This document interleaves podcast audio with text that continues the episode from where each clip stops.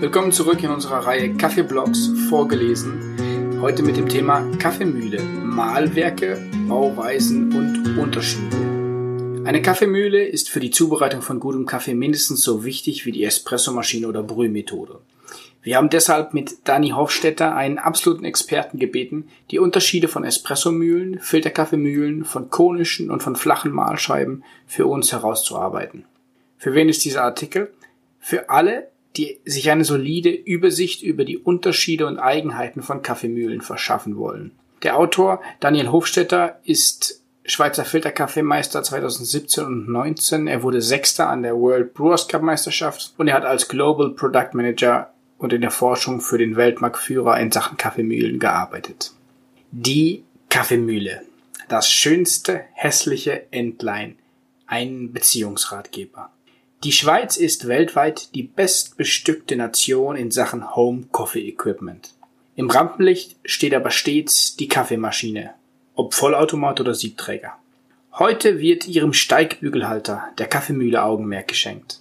Mal ehrlich, habt ihr euch schon mal gefreut, wenn die Mühle die exakte Menge Kaffeemehl im perfekten Mahlgrad fokussiert und rasch in den Siebträger ausgibt? Demgegenüber steht, dass sich jeder Kaffeefreak schon einige Male geärgert hat, wenn die Bezugsmenge der Kaffeemühle schwankte und der Mahlgrad mal wieder nicht ganz gepasst hat. Einige Gramm Kaffee von der teuren Bohne sind schnell verloren. Mit diesem Artikel möchte ich Verständnis und Wertschätzung für die verschmähten Stars auf der Kaffeebühne schaffen, indem wir ihnen unter die Haube schauen und lernen, wie das Miteinander am schönsten gelingen kann. Das Mahlwerk. Herz und Nieren einer Kaffeemühle. Eine Kaffeemühle besteht immer aus einer Mahlkammer, in dem ein bewegliches, verstellbares Mahlwerk Kaffeebohnen vermahlt und das daraus entstandene Kaffeemehl durch eine Öffnung zu Gebrauch ausgibt. Das Mahlwerk wird manuell oder elektrisch betrieben. Die dafür nötige Leistung wird über eine Welle auf die beweglichen Teile des Mahlwerks eingebracht. So technokratisch dies nun klingen mag, sind das schon fast alle entscheidenden Merkmale, wie sich Mühlen unterscheiden oder wo ihre Stärken und Schwächen liegen, aber der Reihe nach. Einsatzart, Kapazität und Budget. Die Redensart Darum prüfe, wer sich bindet, gilt auch beim Kaffeemühlenkauf. Wenn sich der Kaffeeliebhaber zuerst Klarheit verschafft, was die Mühle leisten muss, erspart er sich viel Frustration. Folgende Punkte gilt es anfänglich zu entscheiden. Welche Zubereitungsarten muss meine Mühle abdecken können? Soll sie Kaffee für Espresso, Kaffeecreme, Filterkaffee oder Ibrik mahlen? Eine Espressomühle kann für Espresso und gegebenenfalls für Kaffeecreme mahlen. Eine Espressomühle kann für Espresso und gegebenenfalls Kaffeecreme mahlen. Einen gröberen Mahlgrad bzw. die Partikelgrößenverteilung von Filterkaffee wird man mit einer klassischen Espressomühle genauso wenig erreichen, wie sie auch meistens nicht den feineren Mahlgrad für Ibrik leisten kann. Eine Ladenmühle kann aber unter Umständen von Espresso oder sogar Ibrik bis Filter alles klein machen, ist aber im Handling deutlich komplizierter als eine Espressomühle. Wer also von Beginn weg weiß, wie es in der Kaffeeküche zu und her gehen soll, kann den Suchbereich schon einmal einschränken. Und wenn wir schon beim Denken sind, plant euer Budget unbedingt so, dass es nicht nur für eine Traum-Kaffeemaschine reicht. Im Gegenteil, die Qualität eures Kaffees dankt es euch, wenn ihr bei der Espressomaschine spart und eine etwas teurere Mühle anschafft. Einfache Haushaltsmühlen können oft nicht mit semi-professionellen Kaffeemühlen mithalten und das Resultat der Extraktion wird enttäuschend sein. Wie viel Kaffee wird an einem durchschnittlichen Tag mit der Mühle zubereitet? Unabhängig von der Anzahl Personen, die eine Mühle nutzen, muss überlegt werden, wie viel Kaffee in welcher Zeit mit der Mühle zubereitet werden soll. Eine moderne Handmühle kann Espresso und Filterkaffee vermahlen, kann auf Reisen mitgenommen werden und kostet entschieden weniger als Elektromühlen. Wird aber viel Kaffee gemacht und Wert auf Komfort gelegt, ist eher von einer Handmühle abzuraten. Bei der Wahl einer Kaffeemühle für den Haushalt, das Café, Büro, Restaurant oder den Kiosk gilt nicht nur die absolute Bezugsmenge in Betracht zu ziehen, sondern deren Verteilung über die Zeit. Bei einer Kaffeemühle sind es die Belastungsspitzen, die Peak Hours, die der Maschine Mühe bereiten und in der Folge auch den Barista ärgern. In den Herstellerangaben von Elektromühlen findet sich in der Regel eine Belastungskapazität, Portionen pro Minute. Diese beziffert den Belastungszyklus, unter welchem der Motor keine Temperatur annimmt, die ihn mittelfristig bis langfristig beschädigt und nicht die Bezugsmenge, welche dem Barista einen stabilen Mahlgrad oder Extraktion garantiert. Wie viel Geld kann ich für eine Mühle ausgeben? Natürlich bringen all diese Überlegungen nichts, wenn man dabei nicht den eigenen Budgetrahmen im Auge behält. Dieser kann obige Antworten gegebenenfalls maßgeblich beeinflussen bzw. die Auswahlmöglichkeiten vorneweg einschränken. Für die gewerblichen Nutzer unter den Hörern sei hier aber gesagt, wer nur ein Auge auf den Kaufpreis wirft, hat die Rechnung ohne den Wirt gemacht. Eine Kaffeemühle muss als Ganzes als Verschleißteil verstanden werden. Damit meine ich, dass sich einzelne Komponenten, zum Beispiel die Mahlscheiben oder Dichtungen, abnutzen und über Zeit ersetzt werden müssen. Heavy-User, also richtig geschäftige Cafés, tauschen ihre Mühlen spätestens nach zwei bis vier Jahren aus. Dann prüfen sie eher die sogenannten Total Cost of Ownership eines Produktes für ihre Zwecke und nicht bloß den Kaufpreis. In die Total Cost of Ownership fallen Servicekosten, Ersatzteile und Garantieleistungen mit ein. Mühlenarten. Ladenmühle. Die Ladenmühle kennt wohl jeder. Die großen Panzer hinter der Kasse im Supermarkt, wo man eben gekauften Bohnenkaffee vermahlen könnte. Aber das tun wir natürlich nicht denn wir wollen ja frisch gemahlenen Kaffee. Eine Ladenmühle zeichnet sich durch ihre robuste und einfache Bauweise aus. Es gibt einen An-Aus-Knopf, einen großen Mahlgradverstellbereich, normalerweise von Espresso bis Filter, teilweise sogar türkisch fein, gegebenenfalls einen Tütenhalter und einen gut zugänglichen Bohneneinwurf. Das klingt oder schaut nicht wahnsinnig sexy, aber experimentierfreudige Baristi haben herausgefunden, dass bestimmte Modelle von Ladenmühlen sehr wohl zu Siegermühlen werden können. Die Einfachheit besticht und erlaubt rasch unterschiedliche vorportionierte Kaffees zu vermahlen. Damit kann der Benutzer einfach vom seltenen Espresso zum erlesenen Filter wechseln und mit derselben Mühle arbeiten. Nachteil ist natürlich der Workflow und die zusätzlichen Arbeitsschritte. Bohnen jedes Mal einwerfen, vorportionieren, nachwägen. Ladenmühlen haben starke, große Motoren und weisen für gewöhnlich eine bessere Laufruhe aus als kleinere Modelle. Das führt zu einer konstanten und präzisen Vermahlung. Espressomühle Doser. Die Dosiermühle verkörpert italienische Espressokultur pur. Die Mühle funktioniert genau gleich wie eine On-Demand-Mühle. Der einzige Unterschied ist, dass in einer vorgelagerten Dosierkammer gemahlen wird, aus welchem mittels Handfederhebel Kaffee in den Siebträger dosiert wird. Die mechanische Dosierkammer hat einen drehenden Stern am Kammerboden, der mittels Justierschraube eine bestimmte Menge Kaffeemehl pro Hebelbezug auswirft. Bis heute die schnellste Art, vorgemahlenes Kaffeemehl zu beziehen. Ein geübter Barista kann hier an einer hochfrequentierten Bar perfekte Espresso ziehen. Aber sobald das Pulver längere Zeit im Behälter liegen bleibt, verlieren wir Aroma. Und sollte der Mahlgrad mal angepasst werden müssen, wirft man theoretisch eine Menge Kaffeepulver weg. Diese Mühlen sind heute vor allem noch in Südeuropa zu sehen, in Griechenland, Italien, Spanien oder Portugal. Sie sind sehr preisgünstig und die lokalen Röster bauen darauf.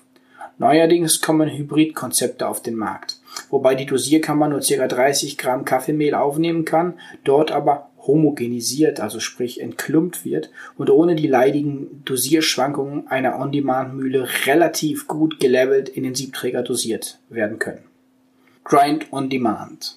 Echtzeitvermahlung auf Begehren wäre wohl die etwas sperrige deutsche Bezeichnung.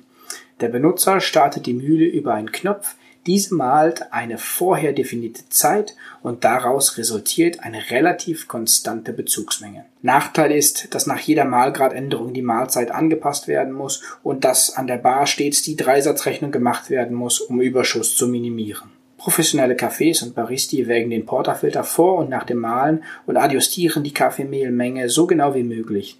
Das verlangsamt zwar den Workflow, stellt aber sicher, dass das vorgegebene Brührezept präzise eingehalten werden kann. Grind by Weight. Die logische Nachfolgertechnologie der On-Demand-Mühle nennt sich Grinding by Weight. Anstelle eines Timers, der die Laufzeit des Motors steuert, ist es nun eine Wägezelle. Endlich kann der Nutzer also die gewünschte Pulvermenge in Gramm einstellen und erhält je nach Qualität des Systems eine sehr konstante und adäquate Menge, unabhängig vom Mahlgrad, Bohnendichte oder Bohnengröße. Die Technologie ist noch nicht ausgereift. Viele Hersteller tun sich schwer, die Vibrationen am Barista-Arbeitsplatz auszublenden. Mittels ausgeklügelter Algorithmen versucht man Zehntels Gramm Präzision zu erreichen. Robuste Lösungen sind aber noch nicht auf dem Markt. Bemerkungen am Rande zu Grind by Weight. Die Auflösungsfähigkeit einer Waage bestimmt, wie präzise und wie reproduzierbar eine Messung ist. Nur weil eine Waage zwei bis drei Nachkommastellen anzeigt, heißt es noch lange nicht, dass sie genauso wiegen kann.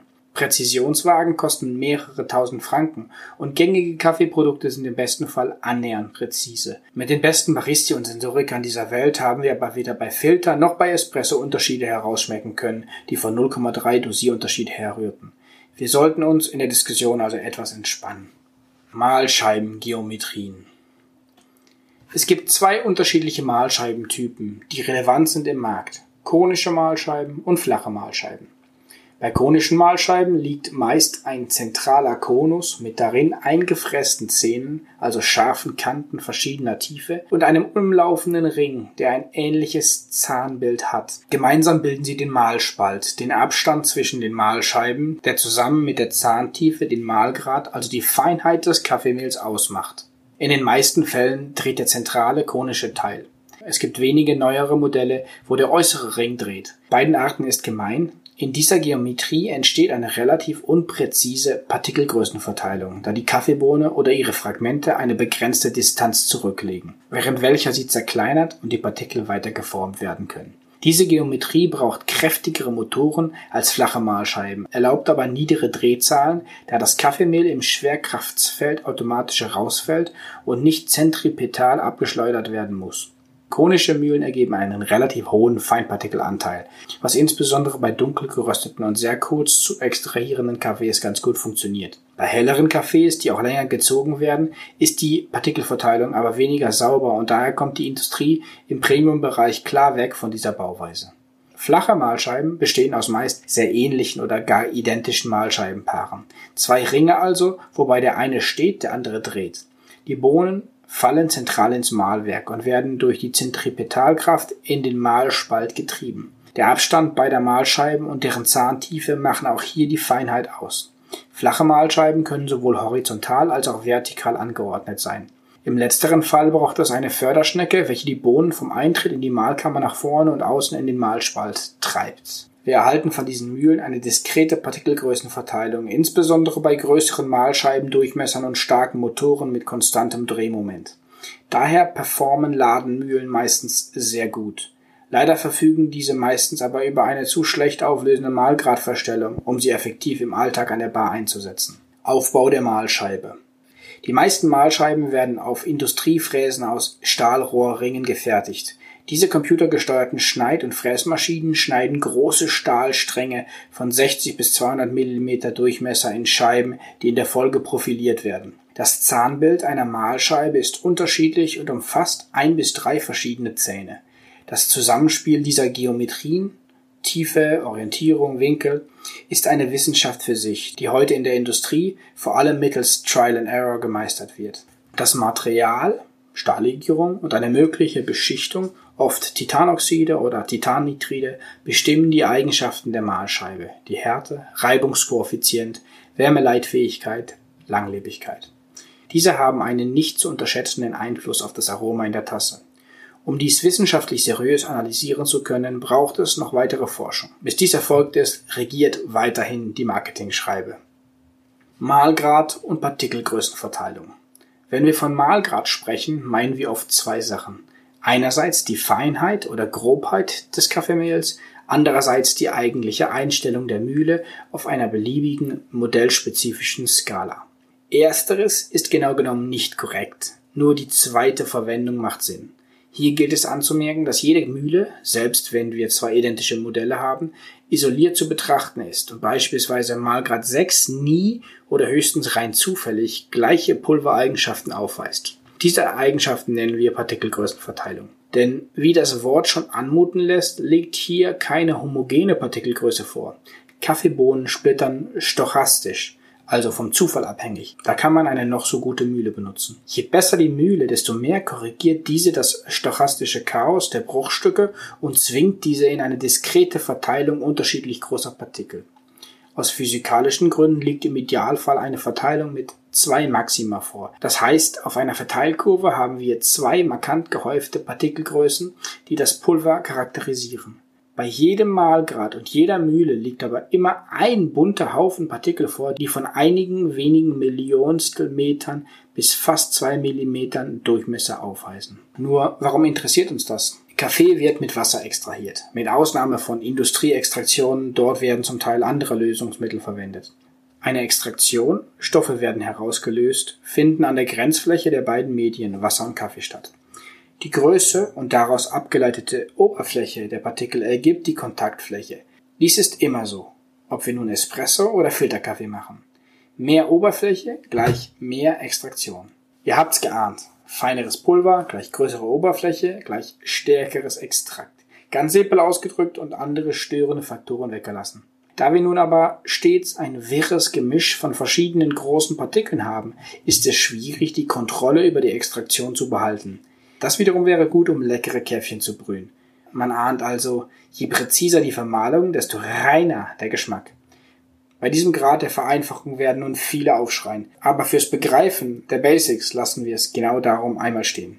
Neuerdings mit verbesserten Partikelanalysemöglichkeiten wird auch auf den Einfluss der Partikelform geachtet. Erste Erkenntnisse liegen vor, sind aber noch nicht ganz schlüssig. Um den Kreis zu schließen sei hier erwähnt, das Gemisch an verschieden großen Partikeln lässt sich auch über unseren Tastsinn als feiner oder gröber fühlen.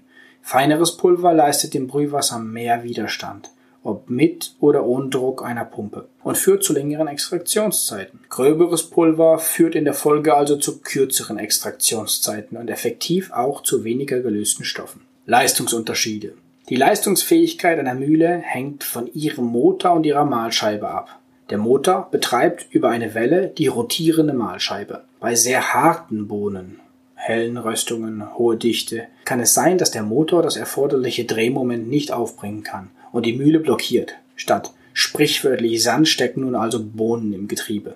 Die Mahlscheibe und ihre Rotationsgeschwindigkeit, Durchmesser, Zahnbild, Zahntiefe, ist maßgebend für die verfügbare Mahlleistung, Gramm Kaffeepulver pro Sekunde. Während konische Mühlen in der Regel tiefere Drehzahlen haben, erhärtet sich der Verdacht, während konische Mühlen in der Regel tiefere Drehzahlen haben, erhärtet sich der Verdacht, dass auch für flache Mahlscheiben bei feinen Mahlgraden, zum Beispiel Espresso oder Türkisch, eine mittlere Drehzahl eine bessere Tasse ergibt, als bei hohen Drehzahlen. Für gröbere Mahlgrade, zum Beispiel Filter gilt, je schneller durch, desto besser. Denn was in dieser Diskussion nicht vergessen werden darf, langsamer drehen bedeutet, dass die Partikel im Mahlwerk länger geschunden werden und der kumulative Energieeintrag, also die Reibungswärme, die Oberflächenvergrößerung, die Motorwärme, den Kaffee schädigen. Einmal mehr muss man also sagen, wir wissen noch längst nicht alles und experimentieren munter weiter. Gewisse Hersteller lagern diese Spielerei sogar aus und bieten unter originellen Marketingargumenten Mühlen mit variabler Drehzahl an. Einfluss von Wärme während der Mahlung. Das Thema Wärme wurde in den Raum geworfen. Klar ist, dass gerösteter Kaffee und Wärme nicht gut miteinander können. Beim Zerkleinern von ganzen Bohnen entsteht unweigerlich eine Erwärmung. Das ist Physik pur. Viel wichtiger ist aber der Wirkungsgrad des Mühlenantriebs. Erhitzt sich der Motor unter Last oder hat er per se einen schlechten Wirkungsgrad und generiert viel Abwärme, so führt das zu Ärger beim Barista und beim Kunden. Eine Nature-Studie aus dem Jahr 2016 hat dieses Phänomen, das seit Jahren Baristas im Tagesverlauf quälte, besser erklärt. Shots laufen immer schneller, man muss immer feiner stellen, bis gar nichts mehr geht. Gerösteter Kaffee befindet sich in einem sogenannten Glaszustand. Das bedeutet vereinfacht gesagt ein Pseudo-Festkörper, der unter Erwärmung andere Eigenschaften erhält. In unserem Fall anders zersprengt oder eben zermahlen wird. Dies ändert die Partikelgrößenverteilung und die Extraktion und bewegt Wettkampfbaristi dazu, ihre Bohnen mit Flüssigstickstoff zu gefrieren, um sich kleinste und präziseste Partikel zu ermahlen. Ihr könnt euch ja mal ausmalen, wie praktikabel das im Alltag ist. Der Beziehungsratschlag. Neun Tipps zum Glück. Erstens. Bohnentrichter regelmäßig reinigen. Das Fett der Bohnen verschmutzt das Plastik und wird ranzig. Nicht schön und auch nicht lecker. Zweitens. Täglich für Kaffees oder einmal die Woche für Heimuser mit dem Staubsauger die Mühle von beiden Seiten aussaugen. Das entfernt die meisten Pulverrückstände. Drittens. Für den Profi. Mindestens einmal die Woche die Mahlkammer öffnen und mit einer Bürste die Mahlscheiben reinigen. Kaffeepulver pappt in den Zähnen fest und wird eklig. Der Heimuser sollte dies je nach Volumen circa einmal im Monat machen. Achtung, viele Hersteller wollen nicht, dass ein Kunde die Mühle selbst öffnet und die meisten Produkte lassen sich absichtlich auch nicht so einfach reinigen. Das hat mit Produkthaftpflicht und Arbeitssicherheit zu tun. Daher hier der Ratschlag, lasst euch professionell schulen oder die Finger davon. Leider kommt es immer wieder zu Unfällen, wo Fingerglieder abgetrennt oder zumindest Fleischwunden verursacht werden. Alternative Minimallösung ist Mühlenreiniger und Staubsaugen. Nie mit spitzen Gegenständen in den Pulverauslass greifen. Oft liegt dort eine sensible Silikonmembran, die verletzt werden kann. Diese dient der statischen Entladung oder gezielter Kompaktierung des Kaffeemehls und ist ein Verschleißteil, das auch bei normalem Gebrauch ersetzt werden muss. Viertens. Wählen Sie die Mühle nach Ihrem Bedürfnis aus. Dazu gehört Ihr Können, Ihre Zubereitungsart und vor allem Ihr Kaffeedurchsatz. Wer eine schwache Mühle kauft und viel Kaffee vermahlt, wird bei jeder Tasse, jeden Tag und durch raschen Verschleiß diverser Teile keine Freude haben. Hochfrequenzlagen sollten zwei bis drei Mühlen haben, die bei starker Erhitzung alternierend benutzt werden können oder bei Totalausfall noch als Ersatzmühle dienen können. Fünftens. Die Mühle wird nicht mit dem Porterfilter bedient. Sechstens. Jede Mühle sollte mit der jeweiligen Maschine getestet werden. Nur so weiß man sicher, dass es ein glückliches Paar wird oder ein guter Dreier, wenn man den Benutzer zur Hardware dazu nimmt. Siebtens. Fragen Sie den Hersteller, was eine durchschnittliche Lebenserwartung von Mahlscheiben ist. Wenn diese abstumpfen, wird die Extraktion schlechter und der Geschmack in der Tasse auch. Für den Mahlscheibenwechsel gilt wiederum obige Warnung, nur nach professioneller Schulung selbst vornehmen. Achtens. Neue Mahlscheiben haben in der Regel eine gewisse Einlaufzeit. Mikroskopische Brauen an den geschärften Klingen müssen zuerst heruntergeraspelt werden, bis sich die Mühle einpendelt und konstant vermahlt. Neuntens. So wie du deine Mühle behandelst, behandelt die Mühle dich. Klingt platt, ist aber so. Natürlich kann meisterliche Pflege das Produkt nicht besser machen, aber ein Berserker kann jede Mühle im Nu zerstören. Das war unser Artikel zum Thema Kaffeemühlen, vorgelesen heute. Das ist ein neues Format.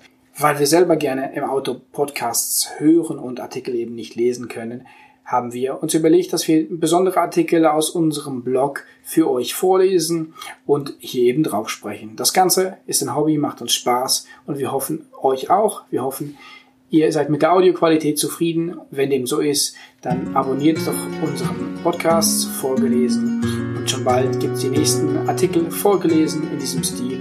Bis dahin und bis bald. Viele Grüße, Benjamin.